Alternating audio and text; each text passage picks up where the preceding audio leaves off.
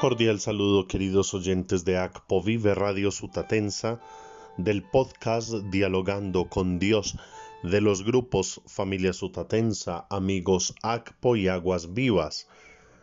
Elevamos nuestra acción de gracias a Dios por el cumpleaños de Sandra Lorena Buyucue Perdomo, que el Señor la colme de abundantes bendiciones. Oramos por las intenciones y necesidades, salud física y espiritual de Luis Ernesto Henao, de Amanda González, de María del Pilar Muñoz, de Lilia del Carmen Lopera, de María Marlen Rojas Páez y de Mónica Agudelo Rojas. Que el Señor les colme de abundantes bendiciones. Y celebramos en Colombia la fiesta de Jesucristo, sumo y eterno sacerdote nuestro abrazo y nuestra oración para el Padre Hernán Verdugo en Puerto Rico, para el Padre Carlos Joanny Parra en Jericó, Antioquia, para el Padre Lucio Cambero Carnero en Barranquilla, para el Padre Diego Alejandro Prado en San Rafael, Antioquia, para Monseñor José David Henao Marín en La Ceja, Antioquia, para todos los sacerdotes que nos escuchan nuestra oración en este día tan especial, en que además meditamos el Evangelio según San Lucas capítulo 22, versículos del 14 al 20.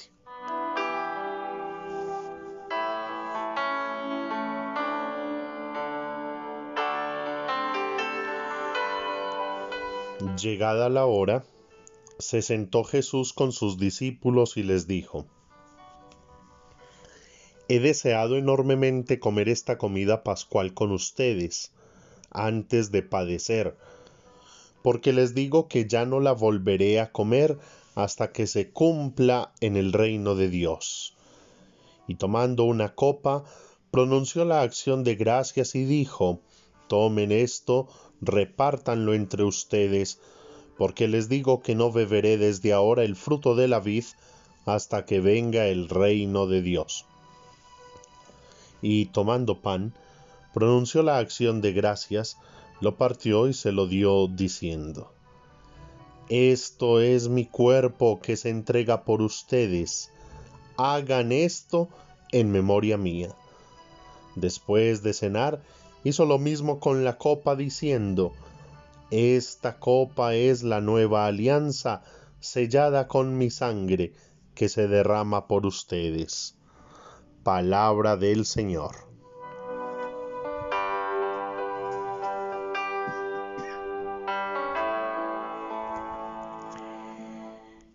Queridos oyentes, la iglesia vive de la Eucaristía. Por eso fue que el fin de semana pasado recordábamos y celebrábamos el preciosísimo cuerpo y sangre de Jesús. No hay iglesia sin Eucaristía. Y no hay Eucaristía sin sacerdocio. Y no hay sacerdocio sin Eucaristía. Celebramos esta fiesta de Jesucristo sumo y eterno sacerdote. En la antigua alianza, los sacerdotes eran aquellos que presentaban sacrificios para agradar a Dios y alcanzar el perdón de los pecados. Se sacrificaban carneros, los animales machos, las primeras crías a manera de diezmo, y tenían todo un rito para que con la sangre de estos animales se lograra la purificación de quien ofrecía ese sacrificio y del mismo sacerdote. En el libro del Génesis, que es la primera lectura de hoy, capítulo 52, versículo 13 al capítulo 53, verso 12,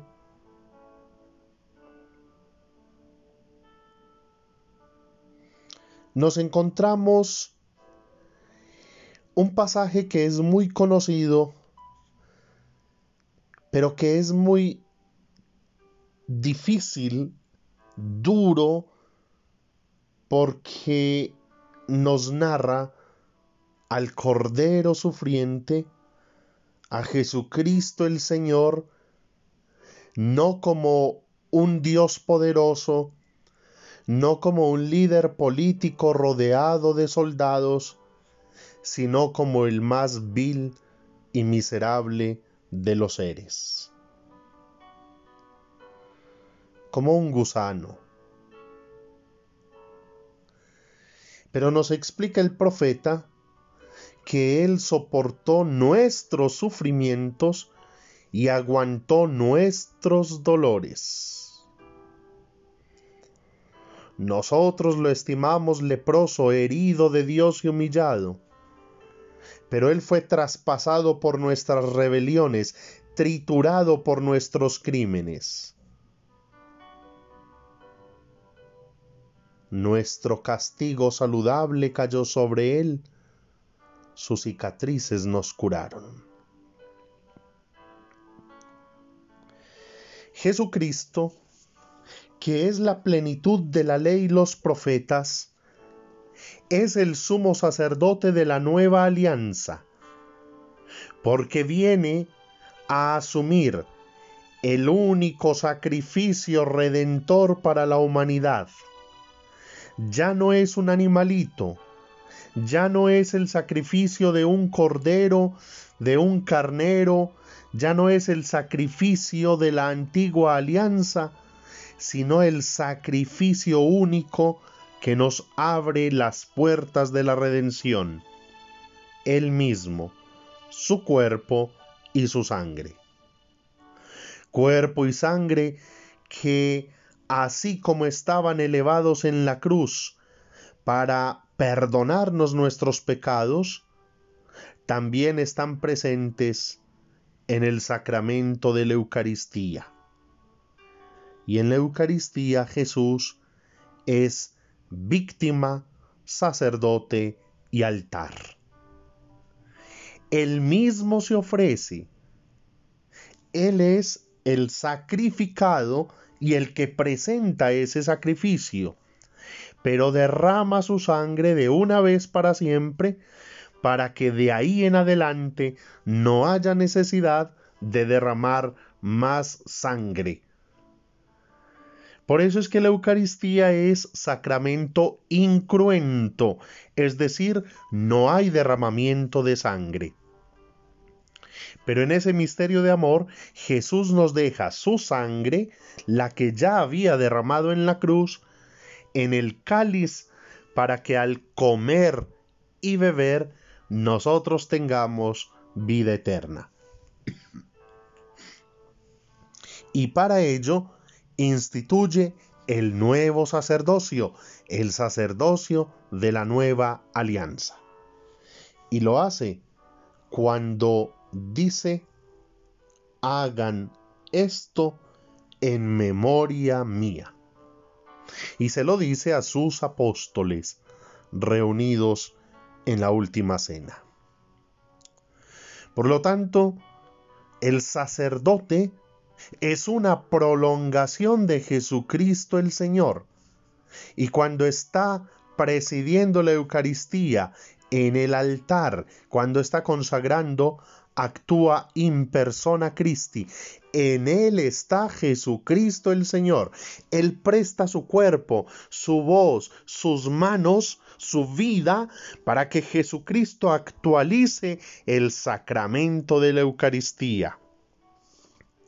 El sacerdote es Jesús ahí en el altar para traer a Dios del cielo a la tierra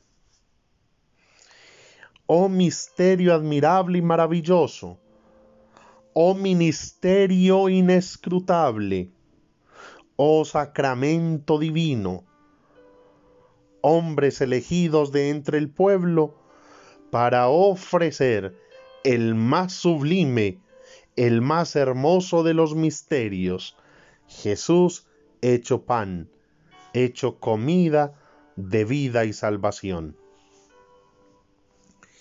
Pero nosotros no podemos olvidar que nuestros sacerdotes nunca dejan su dimensión humana. Por eso es triste cuando con los sacerdotes sucede lo mismo que con los aviones.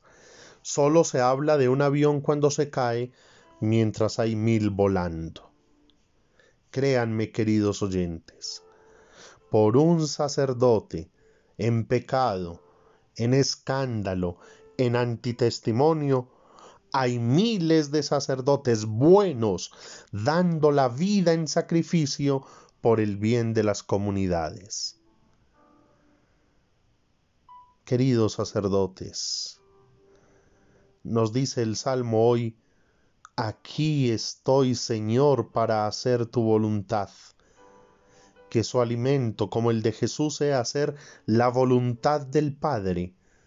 Sean dóciles al amor de Dios, porque recuerde que ustedes son esa presencia palpable de Dios en la tierra, con ese magnífico don y ministerio de consagrar la hostia y el vino para que se conviertan en cuerpo y sangre de Jesús.